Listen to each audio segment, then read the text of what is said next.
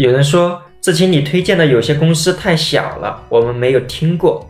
大公司好啊，恐龙够大了吧？怎么现在看不到了呢？你觉不觉得我们的钱袋子大或小，比起保险公司大或小来的更重要一些吗？你相不相信大公司也曾经小过，就好像我们大人从小孩子长大一样吗？或许你觉得买大公司的保险更踏实，公司是可以变大的，但是我们签的合同里面的利益却不能变大。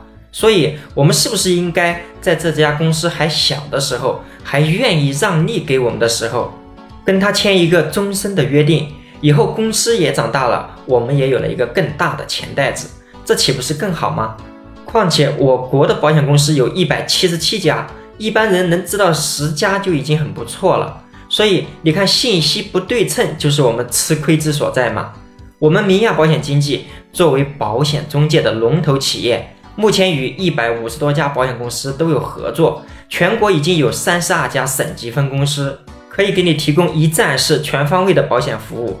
保险公司你没听过不打紧啊，由我们明亚保险经纪给你把关，你说这样不是更好吗？这里是智勤说保险，让我们一起聊更真实的事，道更朴实的心，走更踏实的路。